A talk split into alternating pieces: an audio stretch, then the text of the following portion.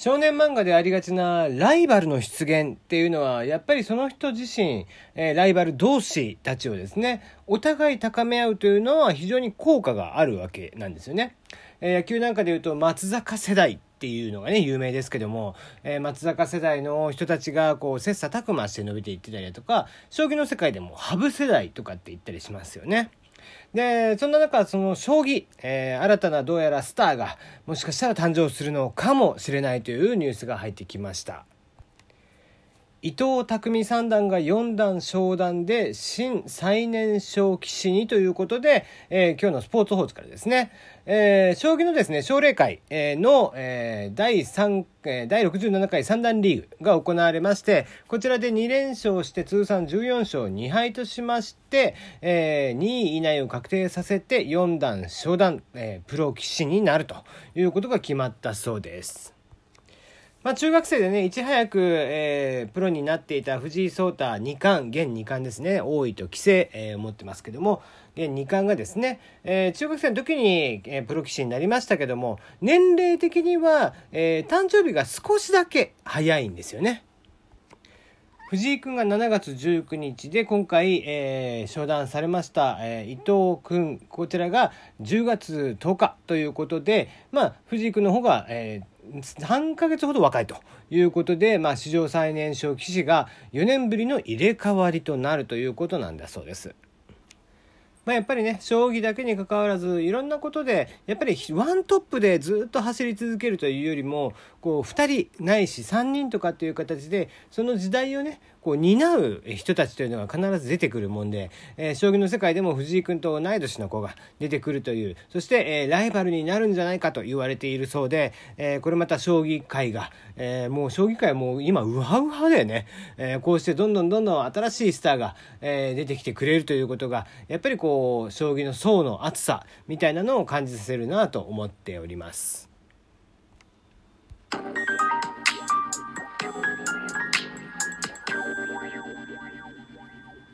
改めましてこんばんは。炎上しそうで炎上しないさすらいのエンタメ系ウェブウォッチャーテリーのよもやますぎる部屋です。いかがお過ごしでしょうか？えー、出張してる間にですね、まあ4、4日間ほど中が空いてね、えー、昨日また再開をしてっていう形になったわけなんですが、まあ、その間、まあ、お仕事をしながら、えー、部屋に帰ってきていろいろサイトとかを見ていたらですね、えー、面白いものを見つけましたね、えー、ギターのサブスクリプションということで、えー、ギターをまあ買いってみたいんだけど、まあ、特に初心者の方向けだと思うんだけどね、買ってみたいんだけどやっぱりなかなか買うといざ買うとなったらなかなか大きい買い物だということで、えー、こちらがね、えー、まあ月額月額制で簡単に、えー、一回借りてみてで自分に合ったギターを探してみるなんていうことができるというサービスがあるそうです。えー、神田商会さんというところがやっているプレイ G というサービスなんですけどもベースもあるんだけどね、えー、左利きギターもあったりだとかしてるんですが、えー、こちらのサイトであれば月額2970円から、えー、グレコとかのねあのビギナー向けのモデル。そして、えー、一番高い1万9800円のものだとグレッチであったりだとか、えー、ゼマティスとかですね、えー、1本50万とか、えー、平気でしてしまうようなお値段のものも貸し出しをしてくれるということで、えー、これなかなかちょっと魅力的だなと。えーね、やっぱりギターとかを弾いてると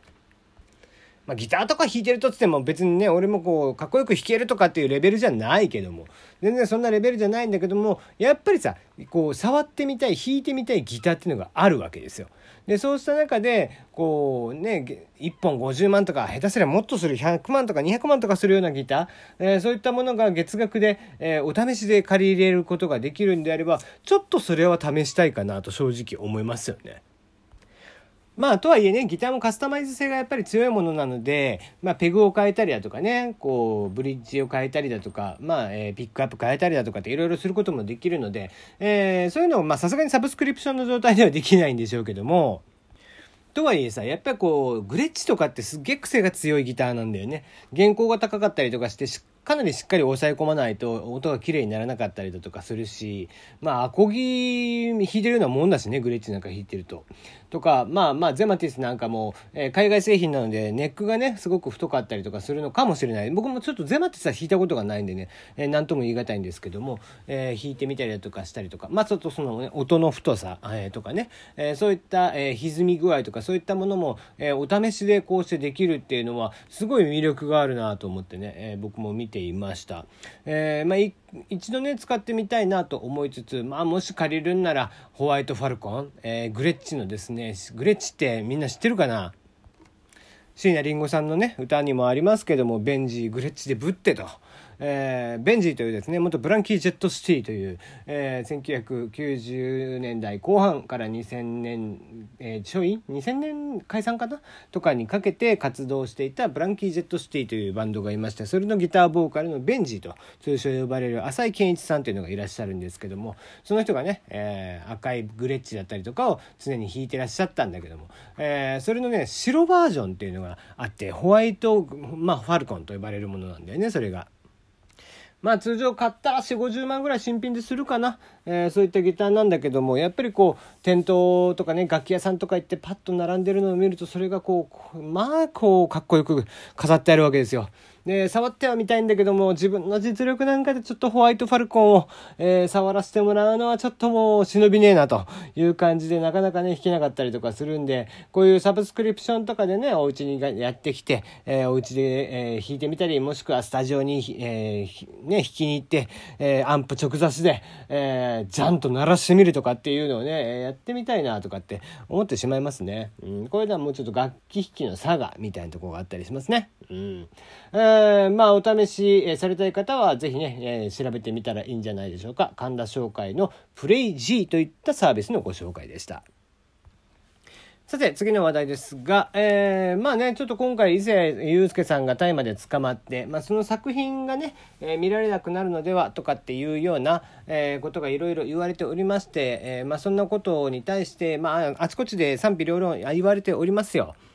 で、これ僕も今日ね、ツイッターでも実際上げたし、えー、結構ね、もう見てくれてる人もどうやら多いみたいなんですけども、まああの、2チャンネルのね、創始者であるひろゆきさんがですね、えー、それに対して、まあ、大麻ぐらいで逮捕された役者の作品が見られなくなるのは本人以外への理不尽なダメージが大きすぎるっていうことをおっしゃっていたんですね。でそれに対して、まあ、その記事に対して、えー、野口健さん、えー、まあ、え登山家ですね、の方が、大麻ぐらいという発想の持ち主がいるから大麻に手を出してはしまうのだろうと、えー、ダメなものはダメって言ったことに対してさらにひろゆきさんがまたリプで、えー、ダメなものはダメであれば15歳の少女とえー、性行為をしたと辞書で書かれている野口健さんはメディアに出るべきではないという結論になると思います。どういう理屈でご自身を正当化できるのか知りたいですということで返されていて、まあ、結果、えー、野口健さんは、えー、ツイッターに鍵をかけるという流れになったわけなんだけども